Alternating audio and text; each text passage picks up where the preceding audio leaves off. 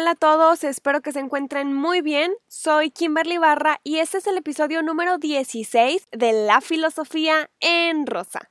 En esta ocasión quiero platicarles sobre Leibniz, quien es considerado el último pensador universal de la historia porque hizo enormes aportes teóricos a la filosofía, a las matemáticas, a la física, al derecho, a la teología. Después de él hubo especialidades, pero no teorías de muchas ramas del conocimiento.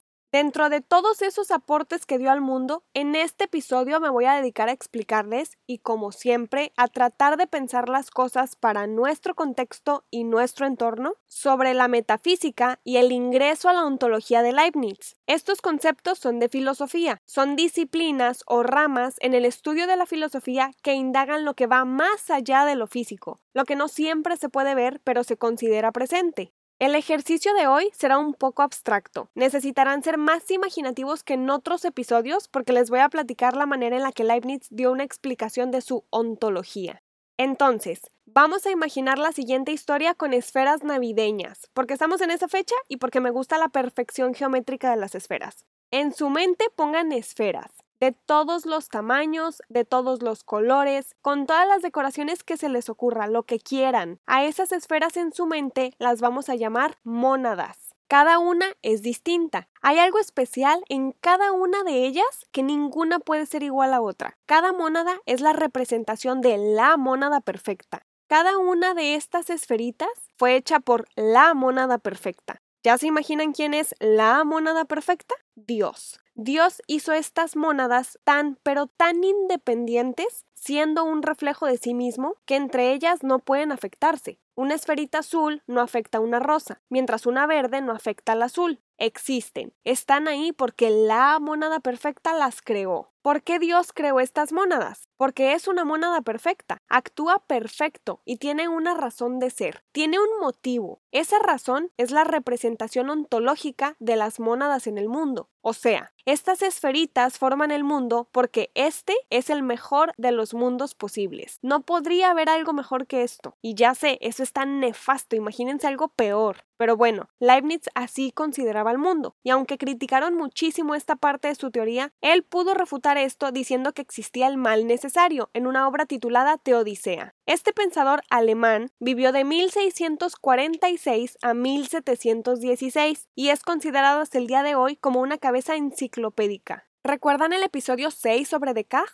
Pues Leibniz estuvo fuertemente influenciado por Descartes. Aunque el primero se dedicó a sembrar demasiadas dudas en el pensamiento humano, Leibniz quiso dedicarse a encontrar respuestas. Muchos filósofos en sus estudios van dejando dudas que hasta el día de hoy se siguen pensando, como qué es la vida, qué es la felicidad, qué sigue luego de la muerte, qué sentido tiene la existencia, pero Leibniz quiso responder la mayoría de sus preguntas a lo largo de su vida. Es por eso que también fue científico, y como dato extra de su biografía, trabajó sobre el cálculo infinitesimal, aportó demasiado a las matemáticas y a la física junto a Newton, porque él quería responder cuestionamientos y no nada más hacerlos y dejarlos ahí, y es por eso que en estas respuestas escribió sobre las mónadas. Quiso dar una explicación a la existencia de la vida, y lo hizo con estas esferitas que les dije de distintos colores y tamaños. Su teoría de las mónadas es su estudio metafísico. Él no inventó la palabra, existía desde antes, pero la tomó para esta teoría. Estas esferas que pueden imaginarse son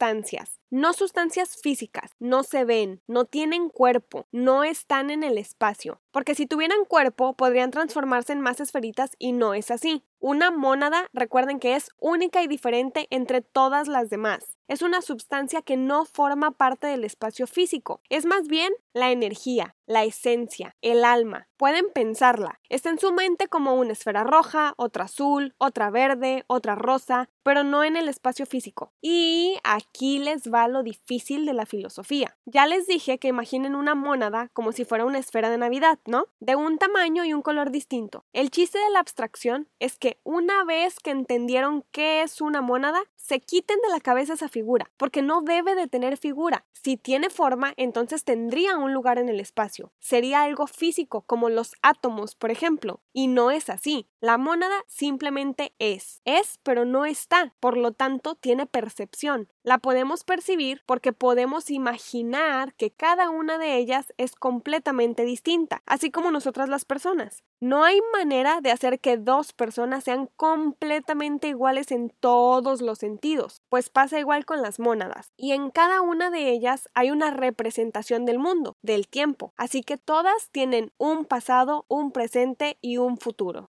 Quiero pasar al siguiente punto de la metafísica de Leibniz. Cada mónada es un reflejo del universo. Ahora imaginen un pino de Navidad, pero un pino enorme, lleno de esferas. Ese pino de Navidad es el universo. Cada esfera, cada esferita ahí es una mónada. Depende de dónde esté situada una esfera, será la realidad de ella. Una esfera roja colocada en la parte de arriba del pino no tendrá el mismo punto visual que una esfera amarilla situada en la parte de abajo. ¿Cierto? Aún así están en la misma realidad, en el mismo pino, pues dependiendo de cada espacio del universo donde se encuentren las mónadas, tendrán una visión distinta, así como nosotros, los seres humanos. Por ejemplo, en el continente americano, los mexicanos tenemos una visión distinta del mundo que los argentinos, y ellos a su vez que los peruanos. En México tenemos distintas formas de ver al país dependiendo del estado donde vivimos, y en un estado, dependiendo de cada ciudad, tenemos distinta forma de ver la vida porque todo depende de nuestra circunstancia. Así las mónadas del universo, como las esferas en un pino de Navidad.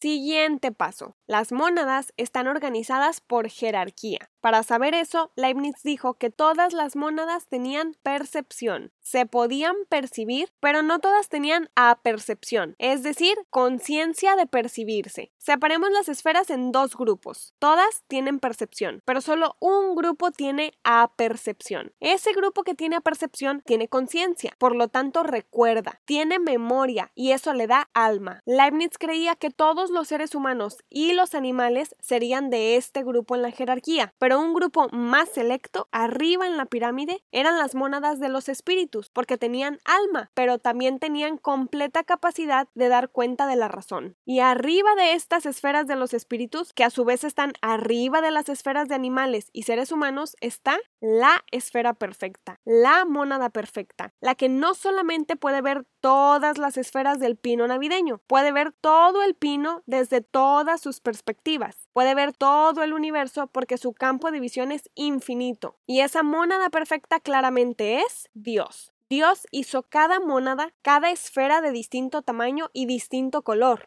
Son independientes, cada una anda en su rollo, en su asunto, no se mete con ninguna otra y nadie se mete con ella, porque Dios hizo cada mónada como si fuera un reloj perfecto. Ya estaba todo planeado en la vida de cada mónada y el engranaje quedaba a la perfección. Así que en esta comunicación que existe de cada una al hacer lo suyo y poder convivir unas con otras, se le conoce como la teoría de la armonía preestablecida las mónadas tienen esta armonía simple y sencillamente porque no se meten en el asunto de otra y son relojitos perfectos, son independientes. Y esto que les platiqué se conoce como monadología o teoría de las mónadas y es la metafísica de Leibniz. ¿Por qué metafísica? Porque habla de algo que va más allá de lo físico, pero también es una entrada a la ontología. ¿Y por qué a la ontología? Porque al ser una creación de Dios, ocupamos un lugar en el espacio. Somos entes, estamos, existimos. Leibniz claramente era un fiel creyente de Dios. Como su metafísica habla de muchísimas mónadas, esferitas creadas por la mónada perfecta,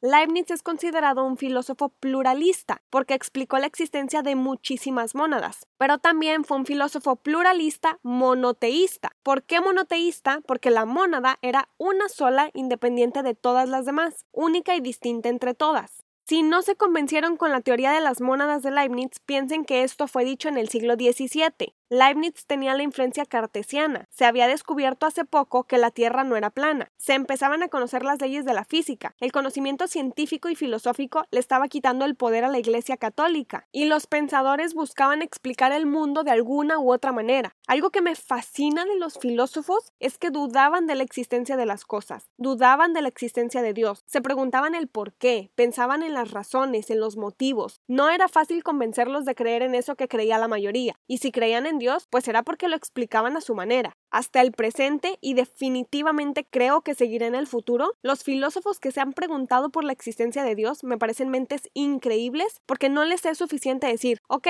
Dios existe porque me dijo mi mamá. Tampoco dicen, Dios no existe porque yo digo que no existe y punto. Tampoco dicen, pues no sé si no existe, tampoco sé si sí existe. Me fascina la filosofía porque si un filósofo cree o no cree en Dios, se considera creyente, agnóstico o ateo, es porque ya pensó, estructuró su pensamiento decidió concluir en algún punto. No se sentó en sus calzones a creer que su opinión era la opinión para todos. Simplemente así lo considero yo. Cada filósofo con su teoría es como una esferita más en un pino llamado universo, con distinto campo de visión, con distinta opinión, opiniones que se dan porque leen la historia que hay escrita, la ciencia descubierta y esperan darle al mundo nuevo conocimiento. La metafísica estudia eso, lo que sabemos que está o puede estar y no podemos ver, lo que va más allá de lo físico. La metafísica es una rama de la filosofía porque como han visto hay muchas. No siempre se habla de política, no siempre se habla de ciencias exactas, no siempre se habla de construcciones sociales, también hablamos de lo que no vemos. Los seres humanos tenemos esta capacidad infinita de pensar y pensar y pensar y pensar y darnos cuenta de lo poquito que sabemos si lo comparamos con todo lo que podemos estar ignorando. De todas las cosas que podemos ver, estas cosas físicas aquí en el mundo, hay algo más que podemos creer que está aunque no lo veamos. Pensar que como seres humanos dominamos el pensamiento y somos únicos en el mundo puede darnos risa si pensamos en lo que hay afuera de este planeta, y siento que así es el conocimiento. Lo que sabemos es del tamaño del planeta y lo que ignoramos es del tamaño del universo. De verdad espero que les haya gustado este episodio. Si lo notaron fue un poquito diferente a los demás y es porque tratamos un poquito de metafísica. Difícil de darle un objeto en el espacio porque realmente no lo tiene. Difícil de ponerle una cara, un sonido, un olor,